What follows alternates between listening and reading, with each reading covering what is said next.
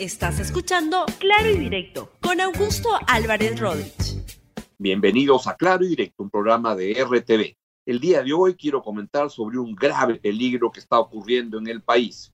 El Congreso de la República se apresta a elegir a un tribunal constitucional a su medida, a sus necesidades. Y esto, conociendo lo que ya hemos conocido de este Congreso, pues es un grave, grave peligro. Y lo que les quiero comentar el día de hoy. Bien, vamos con el desarrollo del programa. Antes, con una noticia que acaba de aparecer y lo que ha ocurrido es que suspenden en sus funciones al ex fiscal de la Nación, al señor uh, Gonzalo Chávarri, Pedro Gonzalo Chávarri, por 18 meses.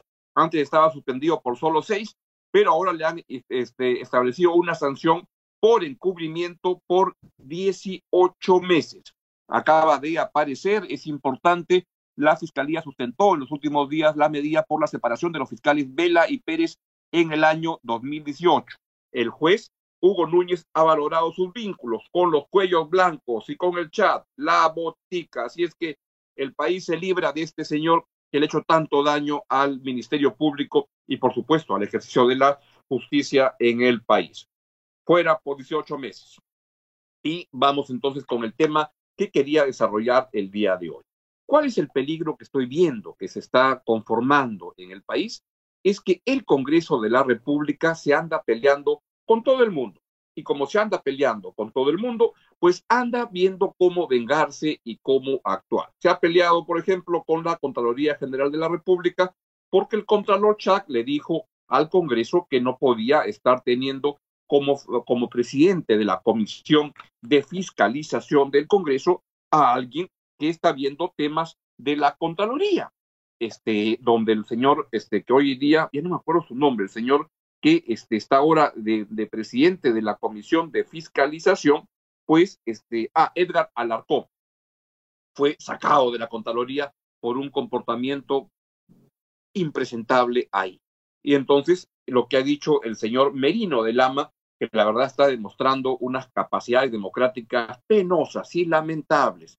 Lo que ha dicho es que el Congreso es independiente, es como soy soltera y hago lo que quiero, así dice el señor Manuel Merino de Lama, yo hago lo que me da la gana. Así es el señor Merino de Lama. Y entonces, este, lo que ha dicho es que además el Tribunal Constitucional se está metiendo en temas que no le corresponden solo porque el Tribunal Constitucional lo que dijo es que este Congreso de la República, que preside el señor Merino de Lama, que hace lo que le da la gana, este, está este, manejando las votaciones de una manera incorrecta, sin transparencia, en las madrugadas, y este, eso le dijo el, el TC, eso no puede ocurrir, señor Merino de Lama. Y además, la vocación por la inconstitucionalidad de este Congreso quedó evidenciada en el tema de los peajes que eso, ojo, va a generar unas demandas contra el país y unas multas enormes, que por supuesto no la va a pagar Merino de Lama, el que hace lo que le da la gana con toda su mancha en el Congreso, no la vamos a pagar todo de nuestros impuestos. Vean lo que dijo el señor Merino de Lama, el que le da, hace lo que le da la gana. Lamentar, porque yo creo que en el tema de los peajes, en el mundo entero, donde hay una pandemia de la naturaleza que se ha presentado en el Perú, lo que hace es suspender toda acción de, cobro, en este caso los peajes del mundo, en una pandemia. Lamentablemente los contratos que se han venido haciendo en el Perú han sido nefastos, trampeados en contra de la población, porque lo que el Congreso dictaminó en esa norma del peaje era que se suspenda por la pandemia el cobro de los peajes. Sin embargo, el tribunal ha dado una respuesta negativa a la acción que hizo el Congreso. Y efectivamente está poniendo otras normatividades paralelas de donde no le corresponde meterse, pero se está metiendo. Nosotros hemos instrumentado el voto o las, sesiones virtuales y las, iremos, las seguiremos mejorando.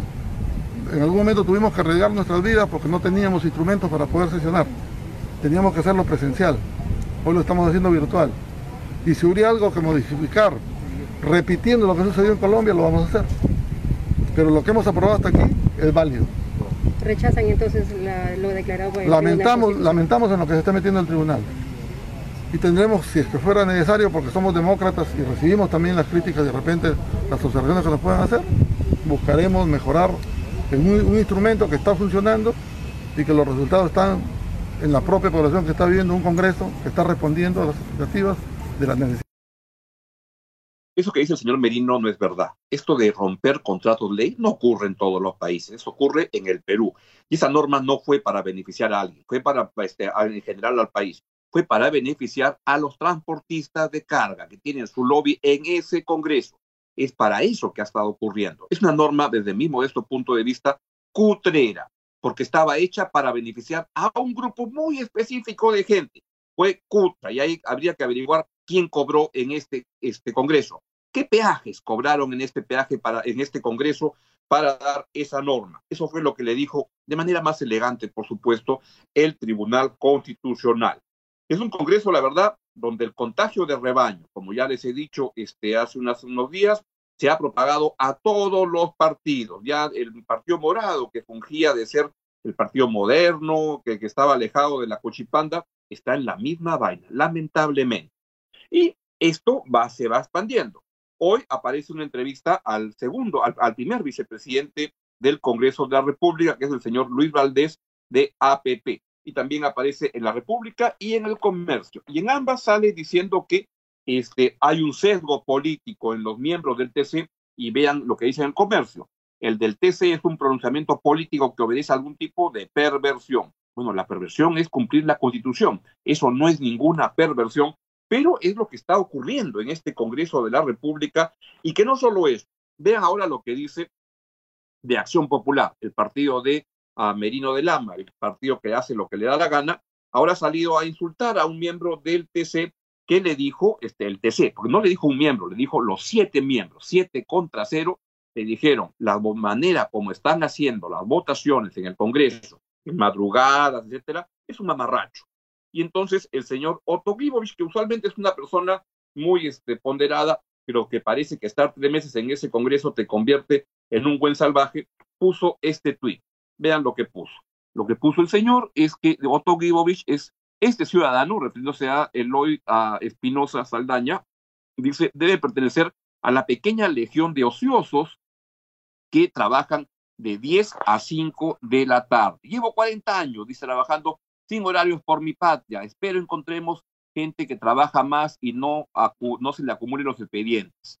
Este, ama que ella no sea ocioso. La verdad que no entendió nada el señor Otto porque lo que le está diciendo es que tiene que votar con transparencia el Congreso. Eso es lo que le están diciendo y no de esta, manera, de esta manera, porque votar a las 2 de la mañana, 3 de la mañana, esa es la hora de los asaltantes, los que usan pata de cabra, los que usan ganzúa para, para entrar este, y romper cajas que voy a enseñarles ahora cómo es lo que está sucediendo. Eso es lo que sucede. Y no es la única persona que está apuntando contra el Tribunal Constitucional, porque en este, en este Congreso, que está con un contagio de rebaño espantoso, porque es un Congreso donde, de mi modesto punto de vista, que está con muchos este, semovientes, la verdad. Es una pena decirlo, pero así es como es. Ahora viene el señor José Vega. El señor José Vega este, fue el que fundó el partido UPP para que pueda postular Javier Pérez de Cuellar, pero desde entonces se ha convertido en una, un partido de cuchipandas, de arreglos, de un vientre de alquiler que se alquila al mejor postor en cada elección y que conoce mucho de esto. Y en ese contexto apareció ayer en la noche en la televisión el señor José Vega Antonio y dijo que vamos a nombrar el TC que nos dé la gana. Vean cómo lo dijo. Los miembros del Tribunal Constitucional están con mandato vencido y por lo tanto están entrando en una leguleada en el afán de pretender congraciarse con el gobierno y prácticamente el gobierno le está poniendo la agenda y ellos están resolviendo igual al requerimiento del gobierno.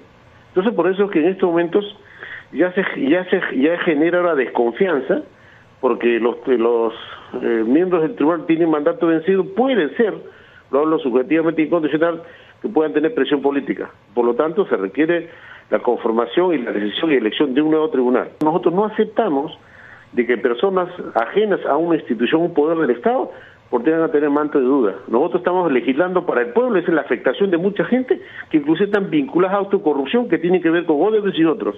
O sea, nosotros no tenemos rabo paja, disculpen la, expresión. Por lo tanto, vamos a legislar, vamos a cumplir estas funciones conforme manda la Constitución.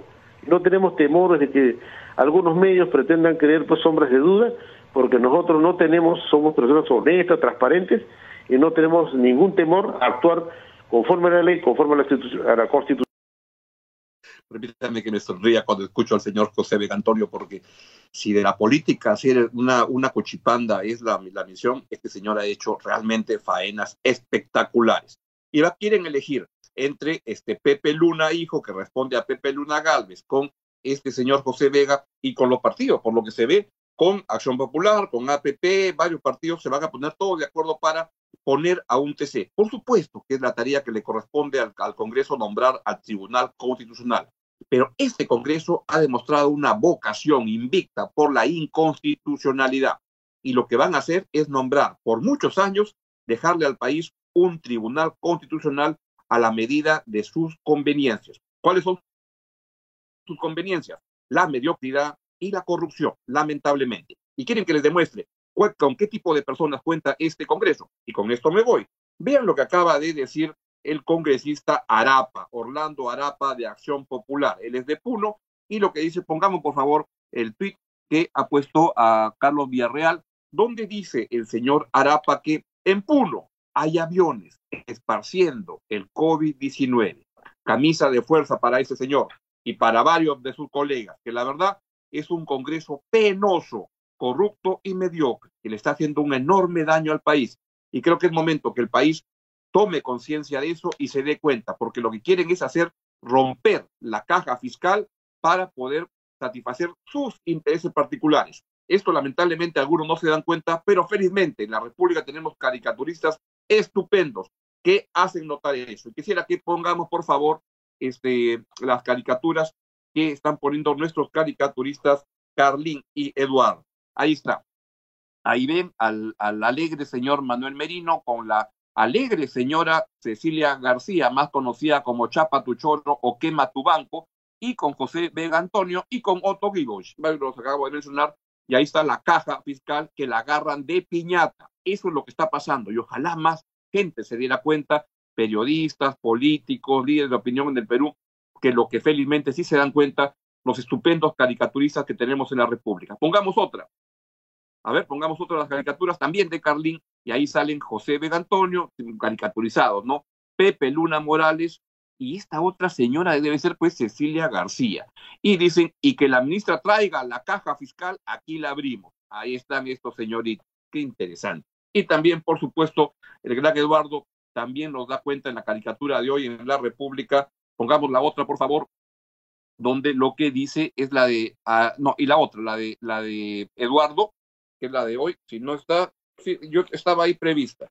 Este, no la han puesto, yo la digo, es solo hay esa, pues lamentablemente, pero acá está la que yo les quería hacer notar y es la de Eduardo del día de hoy, donde lo que sale es el muñequito que siempre pone y dice en la televisión, nosotros vamos a elegir al nuevo Tribunal Constitucional. Ya se cagó otra vez ese CCM, ese elemento a la madre. Y alguien le dice ahí, supuestamente Manuel Merino, congresista, cierre el micro.